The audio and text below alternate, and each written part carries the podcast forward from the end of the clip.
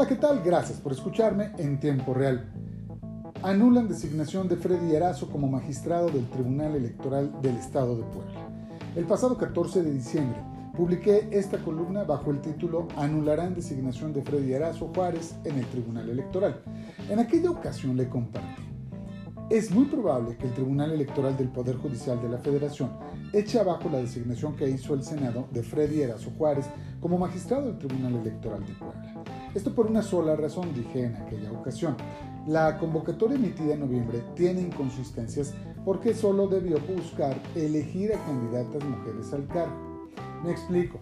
Al momento de emitir la convocatoria había mayoría de hombres, Gerardo Sarabia y Adrián Rodríguez Perdomo, y solo una mujer, Norma Sandoval, quien por cierto asumió la presidencia del órgano colegiado y es la tercera mujer en ocupar una magistratura en el tribunal.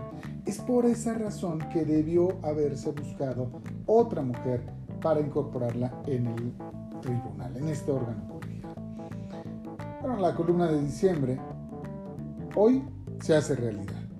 Varios amigos especialistas en derecho electoral me dijeron en aquella ocasión que nunca se había visto una decisión de ese tipo, de anular una decisión pues, del Senado, por lo que era poco probable que la echaran abajo. Bueno, y tenían razón, sería histórica, y así lo fue. Ayer, bueno, de hecho este miércoles, el Tribunal Electoral del Poder Judicial de la Federación echó abajo la designación de Freddy Erazo Juárez como magistrado del Tribunal Electoral de Puebla y su lugar deberá ser ocupado por una mujer. Esto lo publicó mi compañero Julio Morales.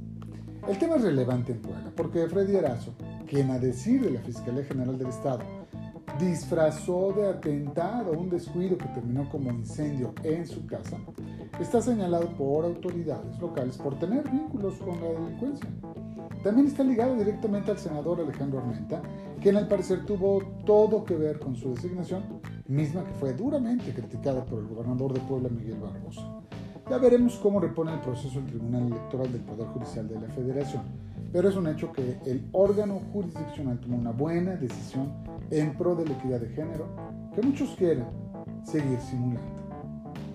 Muchas gracias. Nos escuchamos mañana en tiempo real.